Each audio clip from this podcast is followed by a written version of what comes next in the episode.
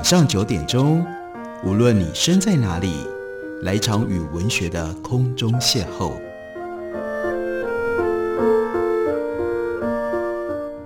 杨照谈书，邀您一同遨游文学世界，认识古今中外的经典之作。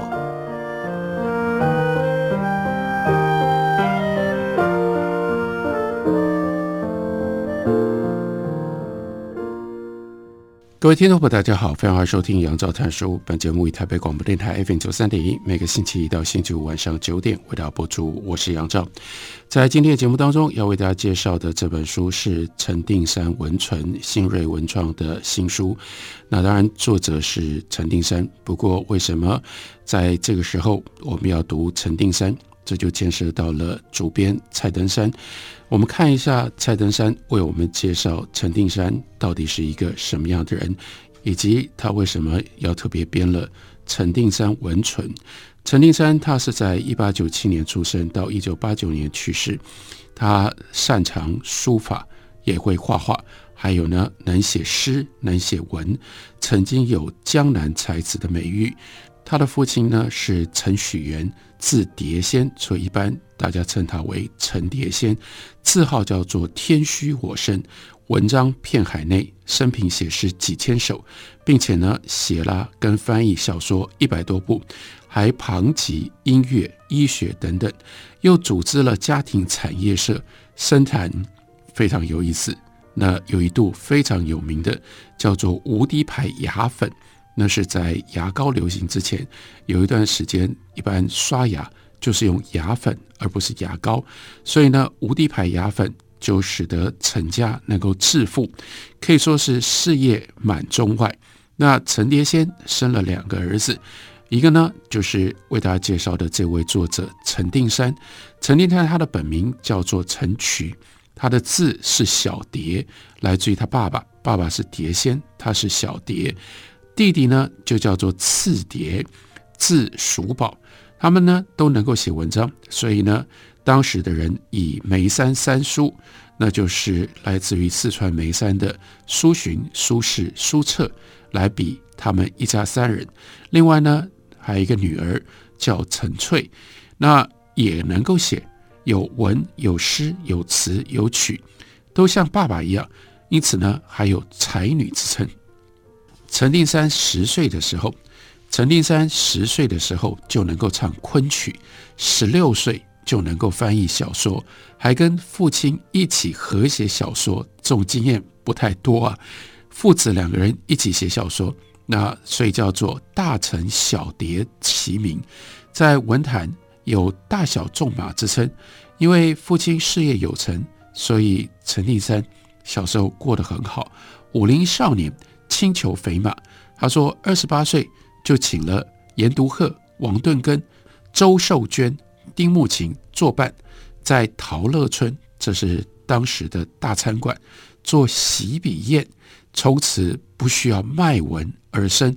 洗笔就是我不会再写需要去赚稿费的文章了，还要特别在陶乐村开这样一场宴会，来大张旗鼓的宣告。啊，杭州西湖边，他就买下了明末嘉定四先生之一，叫李流芳。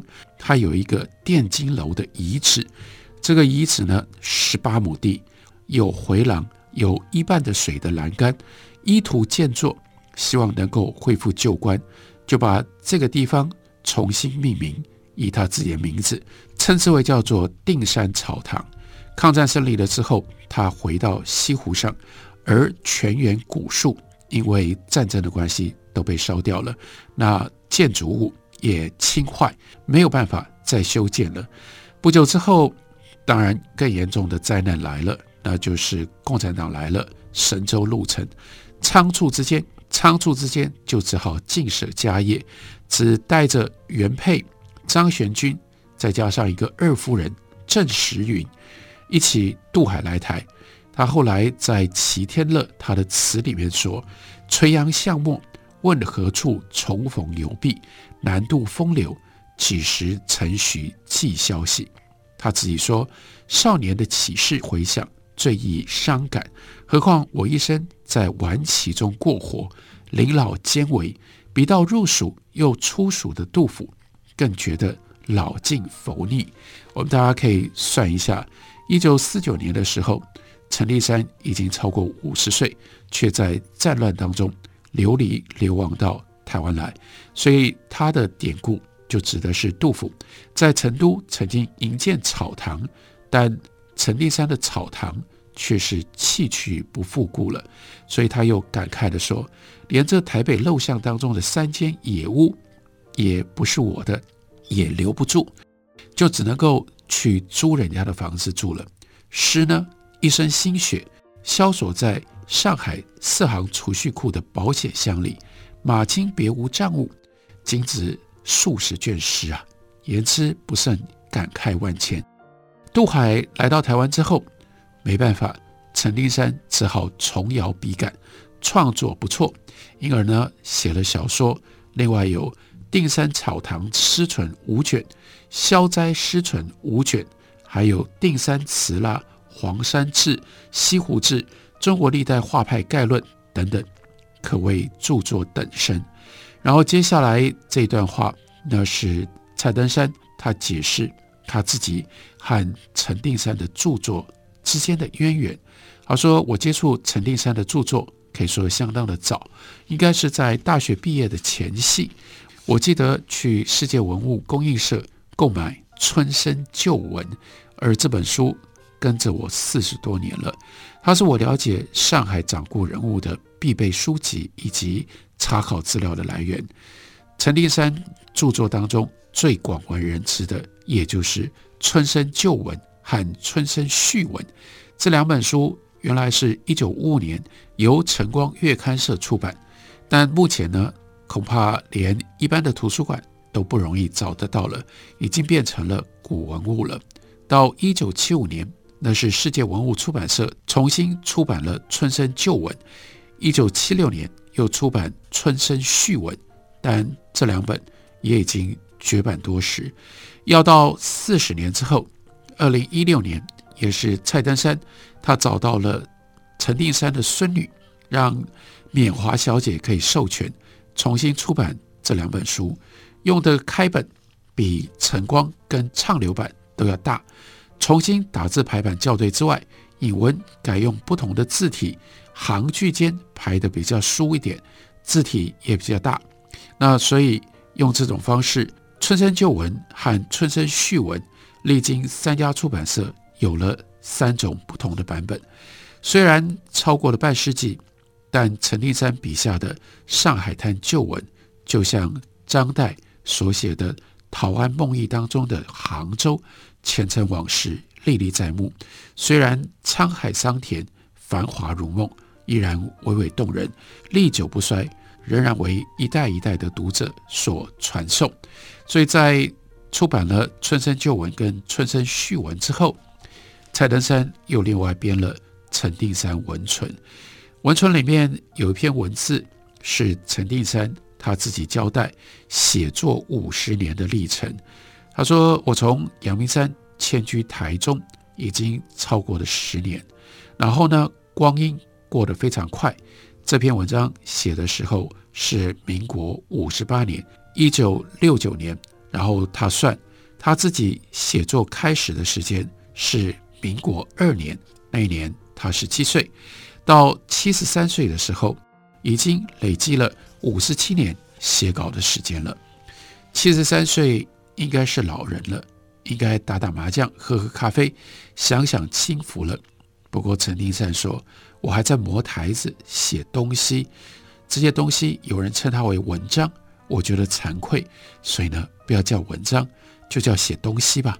照理说也不是为了稿费，而是兴趣。说一句笑话，目前的稿费收入要养活一个人口是绝对办不到的，所以他就回头对照算一下，他说在民国初年投稿十块钱一千字的稿费，那个时候币值高。算到现在，几乎超过美金二十块钱，而现在写特稿，每千字有两三百块，但换算成为美金才五六块。自古文章不值钱，文人之穷，于今为烈。然后他就回想一下自己生命的开端。他说：“我在二十八岁的时候，我并不是从十七岁一直到现在都在卖文稿。在我二十八岁那年开始，我就洗笔不干了，因为我和我的父亲积得很可观的一笔稿费，而创设了家庭工业社。刚刚提到过的无敌牌牙粉，我们父子呢改行忙于实业，不得不跟十年写作生涯暂时告别。”不过，陈令山说：“我对文艺爱好的习惯，不可能因为实业方面的繁忙而完全摒弃。相反，更广泛的注入于诗、书、画、词、曲、戏剧和其他有关于美术方面的探讨。直到现在老来，还是癖好这一切，不能够戒除。但也有我技术最低劣的，那是什么？”他很不会下棋，这是他自己说的。另外，他最高明的那是喝酒。他说：“我父亲常常因为我不肯专心实业而拍桌子骂我，说你哪一点像我？”然后呢，我就跟我爸爸说：“喝酒的地方最像你。”然后呢，父亲因为这样本来生气就笑了出来。他回想二十八岁，那是一九二四年，民国十三年。他说：“我跟经常译作的李长仪，在请了严独鹤、王顿根、周寿娟、丁慕琴作陪，在陶乐村做喜笔宴，说从此可以无需卖文而活了。写文章为了兴趣，但是压着老豆腐写作十年，其实精神上也是一个痛苦。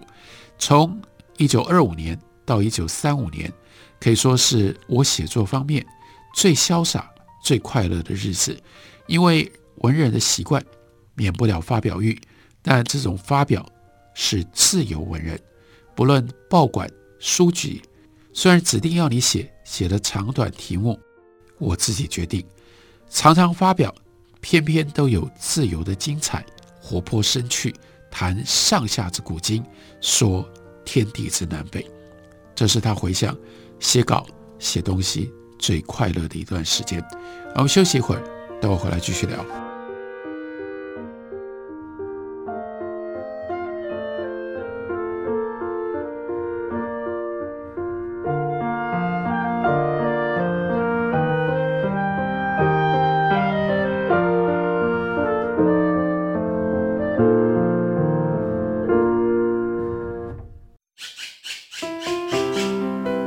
大家好，我是刘克香。亲近自己的城市，找回城市的温暖。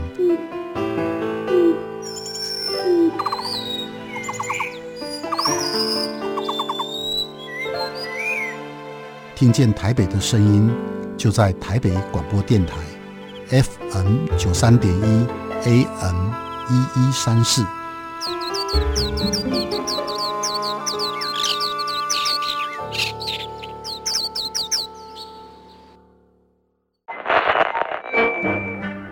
五十年，台北广播电台前身民防广播电台正式播音。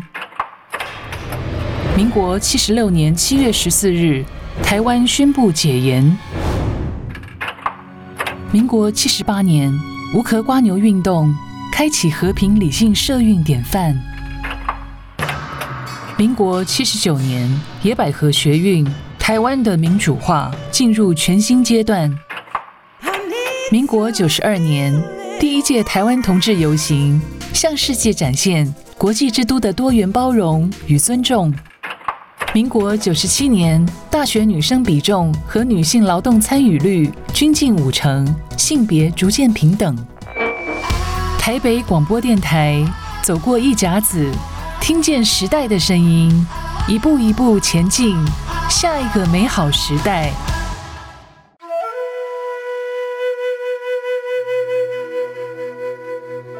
哎呦，啊，电台转来转去都不知道听哪一台耶！你可以听 FM 九三点一那一台呀。FM 九三点一？对呀 FM 九三点一台北广播电台，从早到晚二十四小时不间断，内容丰富多元，有新闻、社福、健康、教育、资讯、政策、财经，还有译文、美食、音乐及观光，甚至跨越族群接轨国际。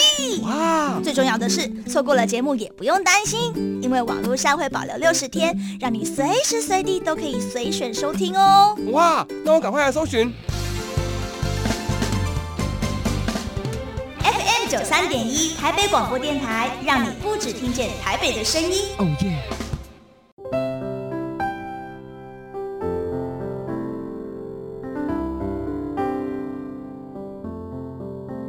听见台北的声音，拥有颗热情的心，有爱与梦想的电台。台北广播 FM 九三点一，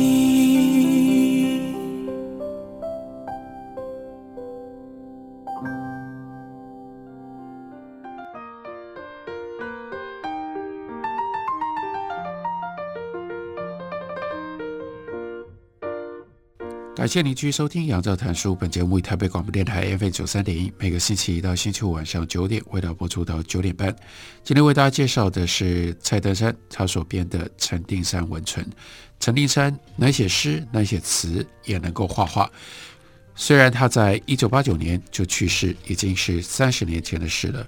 不过他的这些文章的确都还带有隽永的。长期可以让我们反复阅读的价值跟趣味，所以蔡丹山就把其中的一些重要的文章编辑在一起，由新锐文创刚刚出版。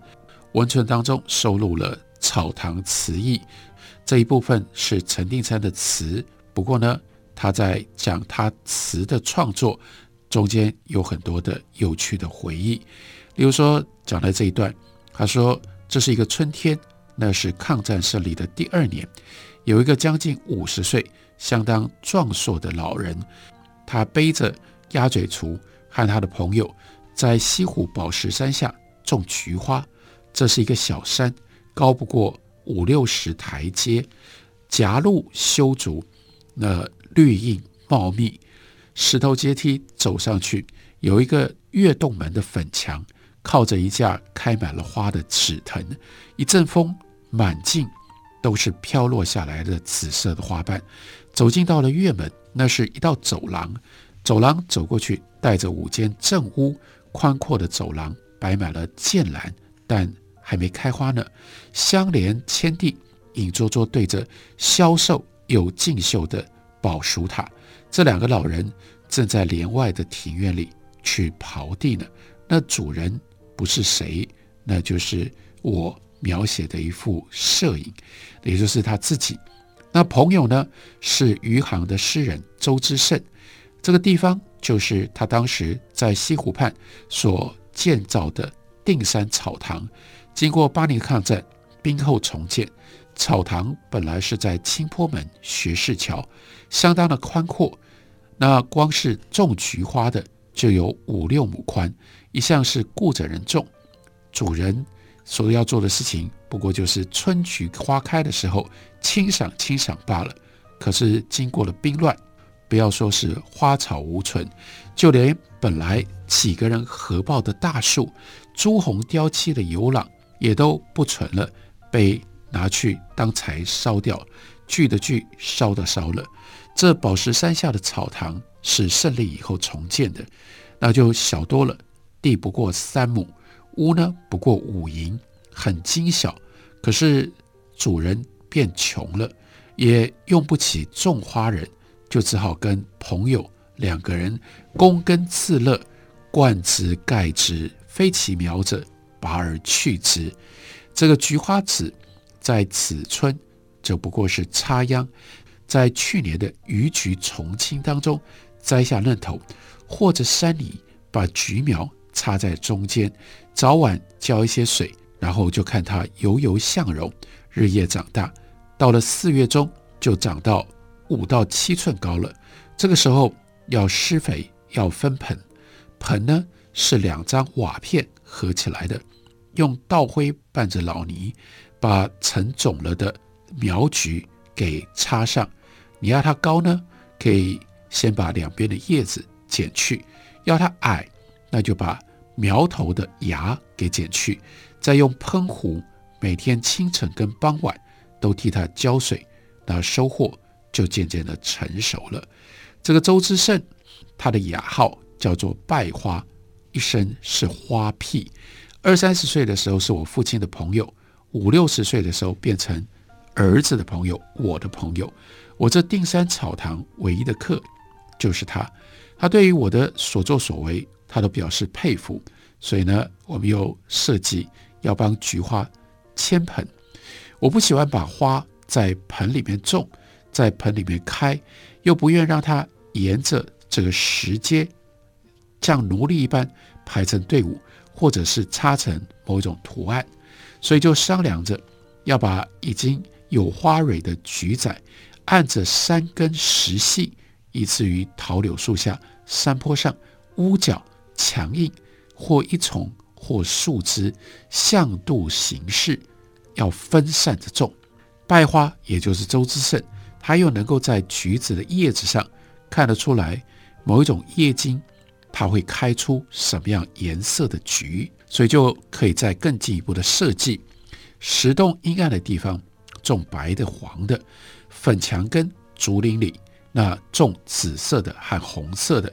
陈定山，陈定山他不喜欢蟹爪菊，可是呢，可是呢，败花，可是呢，败花周之胜，偏偏呢就沿着石阶种上一圈，说是最适合的呢。等到有秋天，有螃蟹可以直熬赏菊，于是种菊的工程就即将要完工了，就可以静待看开花了。赏菊都在秋天重阳，但是呢，他们为什么是赏春菊？春菊或者是夏天，那是赏菊蕊，也就是菊花的花苞。七八月之交，早晨的太阳还是烈烈的。鸟声一鸣，他就先推开。哎呀，我的望山楼，因为那楼呢是西向，西湖多半是泥山，只有宝石山是石山，尤其峦头峥嵘，颇有庐山的气象。初阳设在宝书塔的塔尖，像美人春起，已经点好了胭脂。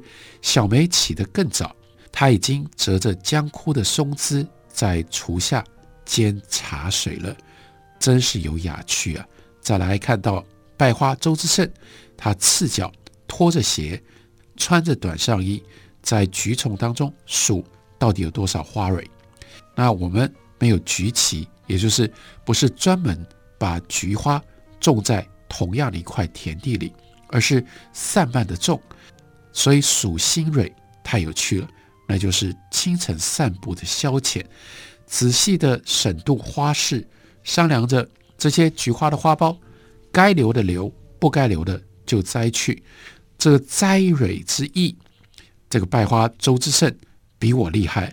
他能够肯定某一朵花开出来比较大，比较有姿势。那至于陈定山，他就表示，我喜欢欣赏菊蕊上包含着薄薄的一层，像是玻璃似的护膜，在这个菊的。花苞刚刚生出来的时候，只有额眼大小，就可以看出这一层玻璃膜了。这个时候映着初阳，一大早发亮的射眼，薄得像水，但是又凝结得像透明的瓷，瓷器的瓷。他说：“我看过古月生瓷，那上面工细的堆花，但不可能比这个菊蕊堆得更细更薄。